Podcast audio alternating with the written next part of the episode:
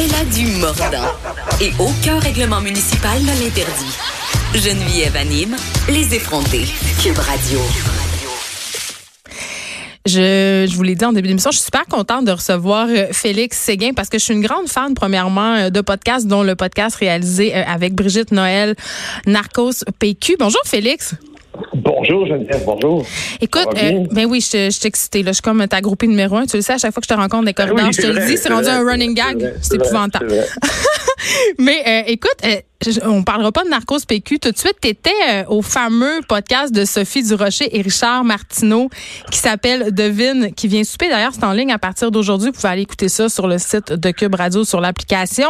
Et là, tu étais avec, mon Dieu, un autre de mes idoles, Claude Poirier.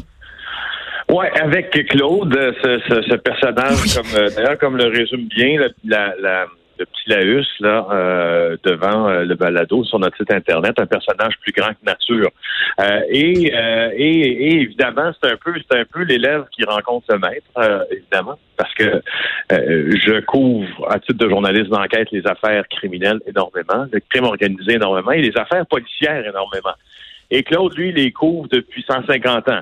Donc, euh, on avait, il y avait de quoi dire, il y avait de quoi parler.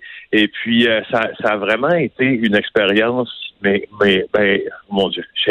écoute, je, peux vraiment te raconter plein, plein, plein d'anecdotes parce que Claude, euh, tu sais, Claude, d'abord, il rit jamais.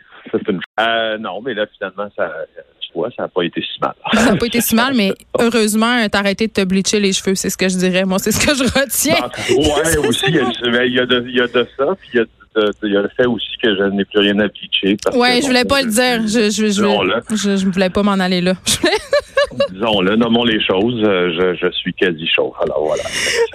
Ah, Quasi chauve, mais pas néanmoins un moins bon chroniqueur judiciaire. J'avais envie de te demander, euh, Félix Séguin, c'est quoi la différence principale entre le métier de chroniqueur judiciaire avant, tu sais, à l'époque Claude Poirier, puis à ton époque à toi, parce qu'à vous entendre dans ce podcast-là, il y a quand même un méchant clash entre les deux époques. Là. Ben oui, c'est sûr, parce que à l'époque de Claude, premièrement, il y avait l'accès aux policiers qui euh, était beaucoup plus facile, et puis c'était une évidence même que en se déplaçant comme le faisait Claude Poirier sur euh, sur des scènes de crime ou sur des sur certains lieux d'intérêt pour pour la nouvelle, on allait avoir des confidences des policiers. La, la principale différence avec le journalisme d'aujourd'hui ou euh, la chronique judiciaire d'aujourd'hui, c'est que ces, ces informations-là, tu devras travailler à peu près 100 fois plus fort pour les avoir. Euh, et aussi, il faut bien dire, l'époque de Claude était différente en ceci, c'est que les gens qui faisaient l'actualité, les criminels qui faisaient l'actualité étaient toujours entourés en tout cas, moi, j'ai l'impression, là, là-dessus, c'est, une opinion, mais il y avait un certain glamour autour de la mafia parce que leurs actes étaient encore un peu méconnus. Il y avait une certaine vénération du criminel et là, à un moment donné, est arrivée la guerre des motards où là, les innocents ont commencé à être abattus par euh, les Hells Angels, par des membres du crime organisé. Donc, leur, l'étoile, si tu veux, de certains grands criminels a pâli, si bien que avant, ils s'adressaient beaucoup euh, à ces criminels-là pour quelques-uns aux journalistes, puis ils parlaient, puis ils badinaient avec eux, alors que maintenant, encore une fois, c'est beaucoup plus difficile de se faire des sources criminelles dans ce milieu-là. Mais en même temps, euh, si je pense entre autres à une figure comme Mom Boucher qui saluait les journalistes, qui saluait même la foule, qui se faisait applaudir littéralement en sortant du palais de justice, parfois, euh, j'ai l'impression qu'on est en- quand même encore un peu là-dedans, dans cette espèce d'idée de criminel comme une vedette. Ben moi aussi, j'ai l'impression, euh, en écrivant les, les, les livres que l'on a écrits, exemple sur le crime organisé, les livres sur les Hells Angels, les livres sur les tueurs à gages, on voit encore que ça, ça fascine énormément, euh, ça fascine énormément les gens. D'une part, moi, je me suis toujours posé la question pourquoi ça fascinait les gens? Je crois que euh, c'est le goût de l'interdit, peut-être, qui fascine un peu plus que le criminel lui-même. Euh, j'ose, enfin, j'ose l'espérer minimalement parce que, euh, euh, enfin, moi, je fais ça parce que je fais ce que je fais parce que à aller explorer comment se vivent ces zones interdites-là, puis qu'est-ce qui se passe et comment se retrouve chamboulé, disons, notre système de valeurs quand on fait partie du, de ce monde interlope-là. C'est ça qui me branche. Je, en tout cas, j'ose espérer que c'est ce qui branche les gens, mais je pense que tu as raison aussi qu'il y a peut-être un ça dépasse peut-être un peu ça certaines fois.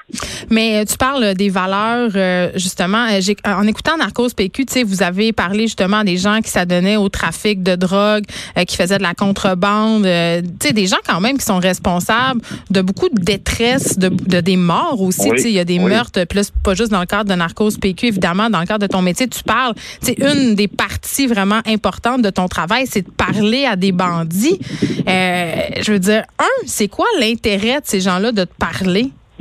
Ben, c'est la vanité. Euh, c'est l'ego. Parce qu'ils sont, parce qu'ils sont, ils sont des êtres euh, extrêmement vaniteux. Ils n'oublient jamais une chose, euh, c'est que eux, pour eux, de la manière dont c'est conçu, si tu veux, ou c'est aménagé leur système de valeurs à travers les années, leurs années de criminalité, quand ils ont l'impression de mener des affaires selon les, les us et coutumes du milieu comme il le faut. Puis quand ils ont l'impression d'être bons, ben, à quelque part, dans leur propre système, ça, ils tiennent à le mentionner, ils tiennent à le faire connaître, puis ils tiennent à ce qu'on le sache, qu'eux, ils sont meilleurs qu'un autre, puis qu'ils sont plus, qu'ils sont plus trustables, entre guillemets, qui sont plus, euh, qui, qui, qui, c'est eux qui maîtrisent un peu plus la, la, la, rue, qui sont les plus encore, entre guillemets, street smart, donc une intelligence de rue. Donc, c'est un peu là-dessus qu'on est allé.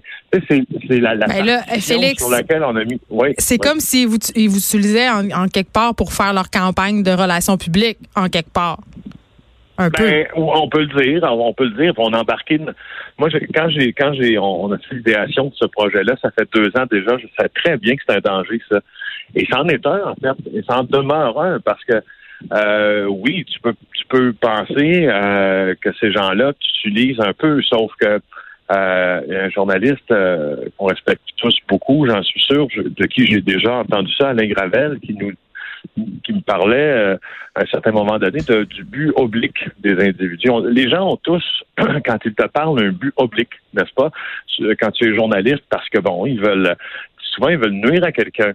Mais sauf que quand tu traces la ligne de l'intérêt public, même si cette personne-là a de mauvaises idées en tête, il y a peut-être après tout une question d'intérêt public qui peut être servie en diffusant ces histoires-là. C'est pour ça qu'on l'a fait d'ailleurs. Et là, euh, notre postulat de départ.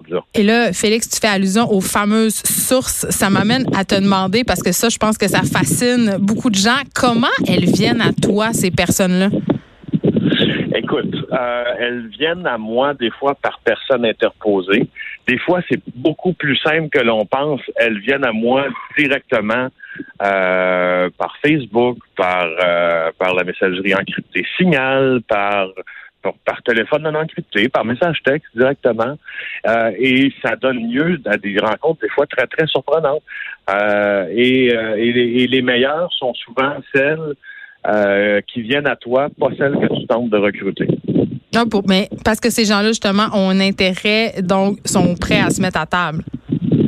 Ben oui, puis en même temps, il y a comme il y a comme un échange de bons procédés là-dedans en tant que tu, tu, tu tant que tu mais euh, au centre de la relation journaliste et source, la recherche de la vérité, puis tu es inflexible sur, sur la vérité, puis la proposition de ton côté est claire, ben souvent, il y a une forme de respect qui vient avec ça, parce qu'ils vont dire, OK, le gars niaise pas, le gars, il fait pas, tu sais, quand il écrit des trucs, il, il invente pas, là, il tourne pas les coins ronds. Là. Il veut la vérité, puis il va me vérifier. Si il va vérifier ce que je lui dis comme il faut. Donc, ça crée, ça, ça, ça crée des fois des discussions assez surréelles. Moi, ça m'est arrivé d'en avoir avec un, un, important mafieux, des discussions de la sorte, euh, dans un endroit extrêmement contrôlé, chambre d'hôtel fermée.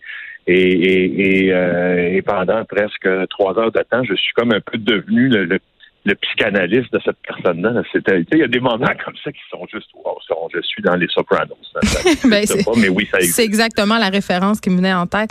Euh, n'empêche que tu navigues quand même sur une ligne excessivement ténue, à mon sens. Elle est où ta limite, Félix Séguin?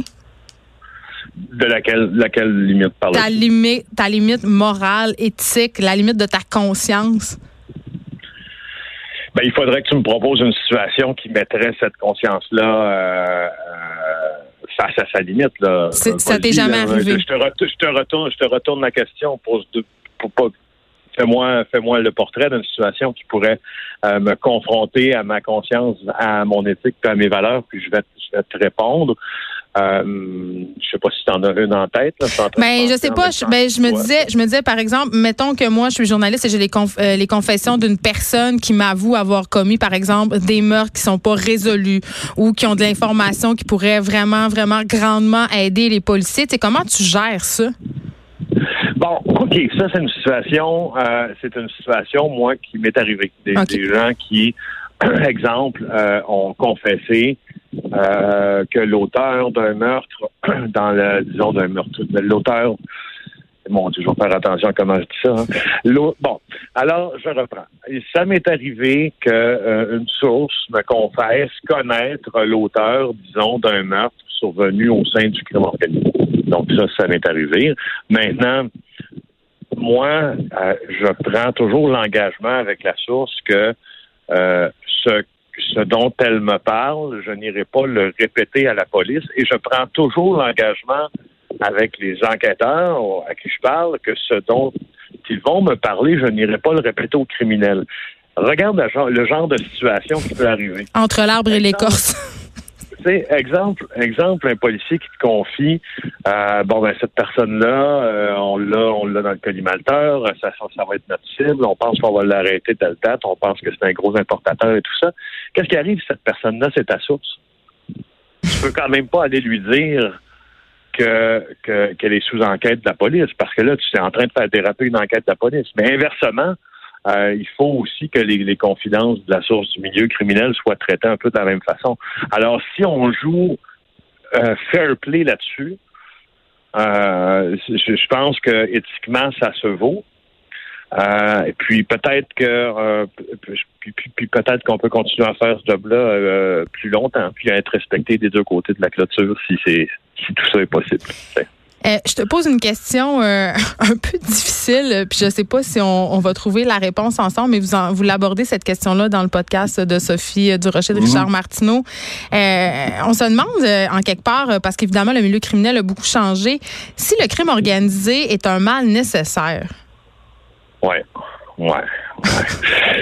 Mhm si le crime organisé est un mal nécessaire, ben écoute, est-ce que j'ai répondu à ça dans le podcast? Oui, hein, je pense que j'ai, non, je pense qu'on a commencé à échafauder. je pense que c'était ouvert comme réponse. Mais c'est parce qu'entre autres, vous parliez du fait que la mafia, euh, quand même, avait un certain code d'honneur et que là, maintenant que les gangs de rue et le milieu des moteurs s'étaient mêlés de la partie, c'était peut-être moins heureux. Ben ouais, je pense que c'est l'évidence même que le crime organisé est un mal nécessaire parce que euh, parce qu'il se régénère de toute façon. Donc, en tout cas, c'est un mal, c'est sûr. Est-il nécessaire? Euh, si le crime n'était pas euh, si organisé? Ce serait peut-être un peu plus anarchique dans les rues de Montréal. Alors, est-ce que le crime est organisé, organisé un mal nécessaire? C'est sûr. Je pense que hmm. oui. Je pense qu'inéluctablement, ça devra euh, faire partie de, de, de, nos vies pour toujours en pensant que les gens vont s'organiser autour de la criminalité plutôt que se désorganiser autour de la, criminalité, ce qui signifie plus de meurtres, etc. Mais c'est vraiment une discussion intéressante que vous avez eue, Claude Poirier. Et toi, j'invite les gens à aller l'écouter, euh, le podcast de Ville vient Oui, je sais, j'ai oublié de le mentionner parce que Claude Poirier, évidemment, a des mots qu'il répète tout le temps. Donc, il y a un jeu de bingo que les auditeurs peuvent faire en écoutant le podcast. C'est complètement drôle. Merci, Félix Séguin, de nous avoir parlé. C'est déjà, déjà tout pour nous. On se retrouve demain de 1 à 3. Bye tout le monde.